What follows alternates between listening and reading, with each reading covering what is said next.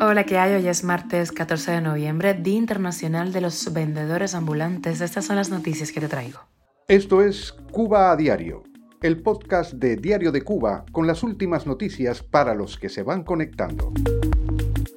El gobierno espera el arribo de un barco de petróleo para pagar una de sus termoeléctricas más confiables en medio de los apagones que atraviesan Cuba. La compra de carros de segunda mano de Cuba en Estados Unidos se le escapa al embargo en 2023. Con el éxodo cubano al alza, La Habana y Washington celebran un nuevo diálogo migratorio. Que los emigrados inviertan en Cuba es la prioridad del régimen para la reunión de nación y emigración, primera en su tipo en 19 años. Y ayer lunes lanzamos Los Puntos a las CIES, el programa semanal de Diario de Cuba, y hablamos sobre la crisis sanitaria en el país. Esto es Cuba a Diario, el podcast noticioso de Diario de Cuba.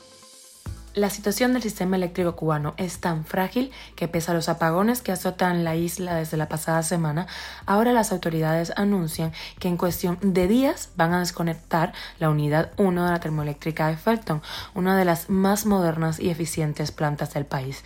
De acuerdo con el periodista José Miguel Solís de la oficialista Radio Rebelde, la estatal Unión Eléctrica anunció que desde el próximo miércoles va a mejorar la disponibilidad de combustible causante de los apagones de los últimos días. La Felton lleva varios meses de operación ininterrumpida, aportando al sistema eléctrico más de 200 megawatts. El sábado, según cifras de la Unión, hubo apagones durante todo el día. Cuba a diario. Y de apagones pasamos a negocios. Las exportaciones de carros de segunda mano de Estados Unidos a Cuba totalizaron hasta septiembre último un millón y medio de dólares y solo en ese mes fueron de 593 eh, mil, o sea, medio millón de dólares. Una cifra que pone en evidencia hasta qué punto las sanciones de Washington a La Habana se han relajado y las licencias otorgadas a negocios de empresarios como Hugo Cancio surten efecto. No obstante, en el noveno mes del año, las compras de productos agrícolas y alimentos disminuyeron un 46,7% interanual después de un agosto con adquisiciones de casi 40 millones de dólares. Ahora Cuba ocupa el puesto 53 entre 225 mercados de exportación agrícola y de alimentos producidos en Estados Unidos, a pesar de las quejas de La Habana por las consecuencias del embargo. Todas las exportaciones eh, están autorizadas pese al embargo en virtud de la Ley de Reforma de Sanciones Comerciales y Mejora de Exportaciones de 2000, aprobada por la administración de George Bush, a la que La Habana recurre sin pausa desde fines de 2001.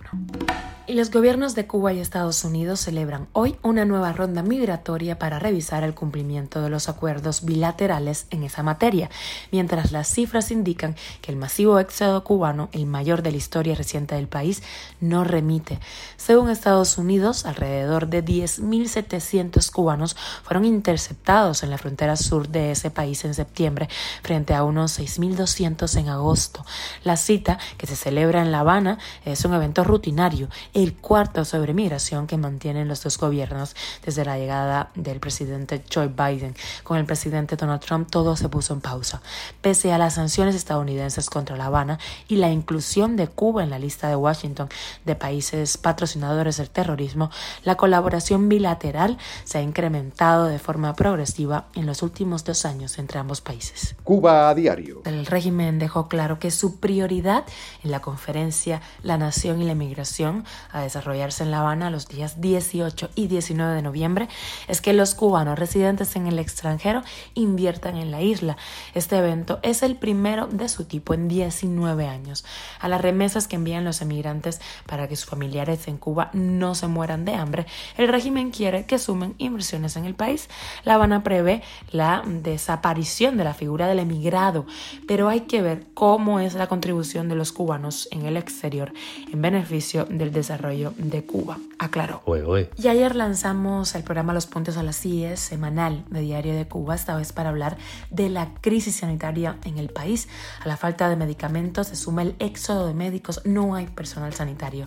Hablamos con los doctores Alexander Figueredo y Lucio Enríquez Nodarse sobre ese tema, los escuchamos. Desde el 59 se tomaron la, la atribución de sustentar la salud pública y por supuesto eh, eh, los fondos últimamente que tenían para ese presupuesto, para comprar medicina, insumos médicos, etcétera, lo destinaron más al turismo que a la salud, hacer hoteles, que hacer hospitales, hacer comprar carros de turismo, que a comprar ambulancias, etcétera. Y por eso es la, eh, la decadencia que hay hoy en día en el, en el tema de salud pública.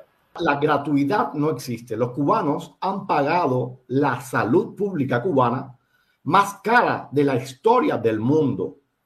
¿Por qué? Porque los cubanos llevan tres generaciones cobrando salarios de 5 y de 10 dólares de, promedio. Esto es Cuba a Diario, el podcast noticioso de Diario de Cuba, dirigido por Wendy Lascano y producido por Raiza Fernández. Muchísimas gracias por informarte en Cuba Diario. Te recuerdo que estamos contigo de lunes a viernes en Spotify, Apple Podcast, Google Podcast, Telegram y también nos puedes seguir en redes sociales. Yo soy Wendy Lascano y te mando un beso enorme.